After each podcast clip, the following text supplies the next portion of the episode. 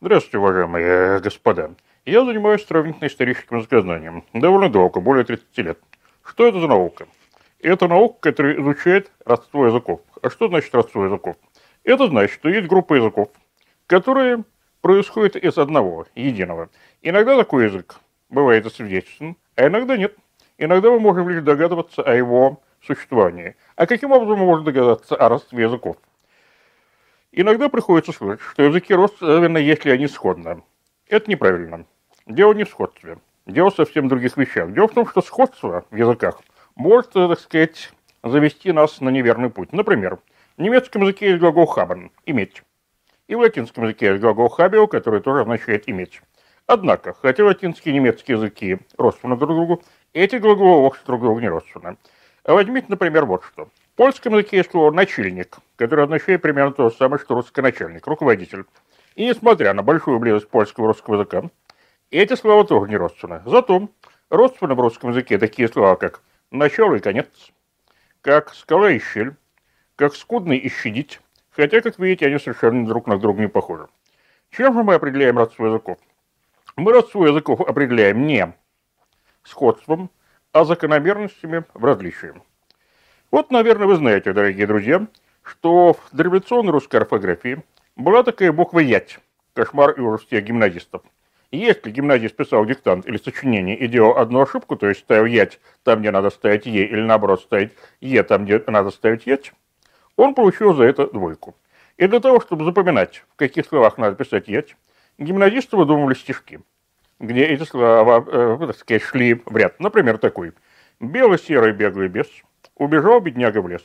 Белкой по лесу он бегал, редькой с хреном пообедал, ел и репу, хлеб отведал, и за горький тот обед – дал обед не делать бед. Во всех словах в этом стишке, кроме отрицания «не», пишется «ять». И вот на что давайте обратим внимание. Попробуем перевести эти слова на украинский язык. Мы получим очень интересные результаты. Оказывается, всюду, где в украинском языке, э, где в русском языке, простите, писалось «ять», в украинском языке писалось «и». И произносилось, и, например, «без» по-украински «бис», «белый», «билый», «лес», «лис» и так далее. В польском языке будет смещенная «а», то есть лес по-польски «ляс», белый – «бялый». О чем это говорит? Это говорит о том, что между звуками этих языков существуют определенные закономерности. А если мы возьмем, э, кстати, слова, где в русском языке исконно писалось «е», такие как «земля», по-украински «земля», «сердце», по-украински «сердце», всюду пишется «е», всюду не пишется «и». Значит, таким образом, мы установили, что определенные звуки в русском, украинском и польском языке – связано с закономерными различиями. И вот, когда мы находим таких закономерных различий достаточно много, мы говорим, что да, эти языки родственны друг другу. Это первый этап нашей работы в сравнительно-историческом языкознании, установление родства. Второй этап – это попытка восстановления вот этого самого языка предка, из которого произошли все потомки. Вот. Попытка эта сложная, если язык предок не засвидетельствован, но оно может быть очень плодотворно, потому что в результате мы восстанавливаем не только общие звуки, мы восстанавливаем общие морфемы, и самое главное, мы восстанавливаем общие слова. А восстановив общие слова для языка предка, мы можем примерно определить, не больше, не меньше, как картину мира в этом языке. То есть мы можем знать, каких природных условиях обитали носители, э, носители этого языка. Мы можем узнать, какова их была материальная и духовная культура на какой стадии развития они находились. Стадии развития они находились. Наибольших успехов в настоящее время достигло изучение индоевропейской семьи языков. Это очень большая семья, включающая многие языки Европы и Азии. Ну и э, в историческое время их носители, конечно, сохранились и в Америке. К индоевропейской семье языков, семье языков относятся такие, как индийские и иранские в э, Азии, балтийские, славянские в Восточной Европе, Э, германские, романские, кельтские в Европе, в Европе Западной. В настоящее, да, и кроме этого, к индоевропейским языков относятся несколько вымерших групп языков. Например, в Малой Азии в 1908 году, недалеко от деревушки под названием Богаскюй, были найдены развалины дворца хетских царей, столица хетского царства, который назывался Хаттусас. В, в этом дворце был обнаружен огромный архив клинописных табличек, то есть табличек, написанных особым древневосточным письмом клинописью. И вот благодаря тщательнейшей, кропотливейшей работе ученые определили, что в Богоскойском архиве присутствуют тексты на восьми языках. Из этих восьми языков, по крайней мере, три оказались индоевропейскими. Это, прежде всего, язык хетский, язык Великого Хетского царства, который упоминалось еще в Библии. Вот. Язык этот существовал с 18 до 12, э, до 12 э, веков до новой эры. После гибели Хетского царства в XII веке э, исчез и язык. Но от него, как видите, осталось довольно большое количество текстов. Кроме того, там же, в Богоскойском архиве, а также в других областях Восточной а, Малой Азии, были найдены еще языки, близко, э, э, тексты на языках близко родственных хетскому, увийском и палайском. Это три языка составили так называемую анатолийскую группу индоевропейских языков, самую древнюю, самую архаическую, весьма интересную с точки зрения языка. Примерно тогда же, когда был найден Богоскойский архив, в нескольких буддийских монастырях китайского Туркестана были найдены рукописи, написанные вариантом индийского письма, поэтому ученым удалось прочесть. Но когда они прочли, они увидели, что текст на этом языках э, вовсе не имеет никакого прямого отношения к индийской группе. Это оказалось текста на особой, тоже вымершей группе индоевропейских языков, так называемой тахарской тахарский. В настоящее время различается тахарский язык Б и тахарский язык А. Близко родственны, но все-таки различные. Все-таки различные. И вот, благодаря огромной работе, ученым удалось установить примерно, где жили наши предки, индоевропейцы, когда распалась индоевропейская семья языков. И распалась индоевропейская семья языков. Какая материальная и духовная культура была характерна для индоевропейцев? Ну, на первый вопрос, где они жили, трудно дать, э, трудно дать определенный ответ. Разные ученые определяли местонахождение индоевропейцев по-разному. Например, ныне здравствующий академик э, Грузинской и Российской академии наук Томас Ульянович Гамхлидзе и его недавно окончавшийся автор, академик Российской академии наук Вячеслав Всеволодович Иванов, полагали, что индоевропейская прародина, то есть место обитания наших далеких предков, находилось на востоке Малой Азии. Другой крупнейший ученый, американец Корин Ренфью, который, кстати, является иностранным членом Российской Академии Наук, полагает, что индоевропейская природа находилась на западе Малой Азии.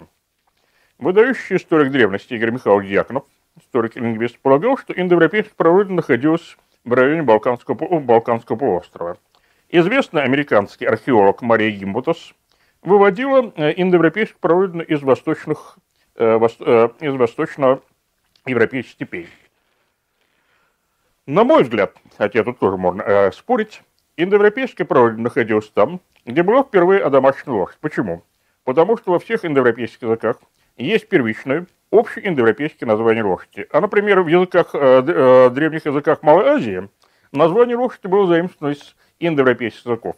Так вот, лошадь, судя по всему, была одомашнена э, в четвертом, начале четвертого тысячелетия новой эры в Южном Поднепровье. В этой области еще в XIX веке жили дикие лошади тарпаны, чей генофон, по мнению, чей генотип, по мнению генетиков, наиболее близок к, к, э, к домашней нашей лошади, ближе, чем, допустим, лошади проживальского. То есть тарпаны – это предки домашней лошади. И, очевидно, домашнее произошло в месте их обитания. Э, в, четвертом, э, в начале четвертого тысячелетия до новой эры индоевропейцы добились уже больших успехов в развитии своего хозяйства – они перешли от так называемого хозяйства присваивающего к хозяйству производящему. То есть они занялись э, земледелием и скотоводством. К чему это привело? Это привело к тому, что население, э, население значительно увеличилось, поскольку появилось больше продуктов, качество жизни улучшилось, жить стали дольше. И вот благодаря лошади индоевропейцы сумели распространиться на огромной территории, от китайского Туркестана до, э, до Западной Европы. И вот в настоящее время ученые постарались связать э, и из первых индоевропейцев, и их потомков с различными археологическими культурами. Например, э, вот то, о чем я говорю, индоевропейцы в Южном Поднестровье, это связано с культурами, которые обнаружены в украинских селах Триполье и Деревейка. Затем, э, судя по всему, примерно 3000 лет до, за 3000 лет до новой эры от общего Э, от общей индоевропейской семьи отделились предки хеттов и увийцев. Они прошли, судя по всему, по, Кавказск... Э, по э, Кавказскому перешейку и пришли на восток э, Передней Азии. Затем от общей индоевропейской семьи отделились предки греков и индийцев. Греков и индийцев которые откочевали на юг Европы, на юг Европы, затем их пути разделились. Предки индийцев и иранцев пришли, э, отправились в Азию, а предки греков на Балканский, на Балканский полуостров. Кстати сказать, греки, придя на Балканский полуостров, столкнулись там высокоразвитой, высокоразвитой культурой, которую подчинили себе. И самые древние греческие тексты были написаны совершенно особым письмом, так называемым письм, линейным письмом Б, которое было заимствовано у жителей Балканского полуострова. Балканского полуострова. Затем от э, общеиндоевропейского стола отделились предки италиков и кельтов, затем мигрировать стали предки германцев, э, германцев, славян и балтийцев. Вот такая примерно величественная картина расселения индоевропейских народов нам стала доступна благодаря тому, что ученые в течение 200 лет тщательно изучали индоевропейские языки. Конечно, для того, чтобы понять историю индоевропейцев, э, одних данных лингвистики было недостаточно.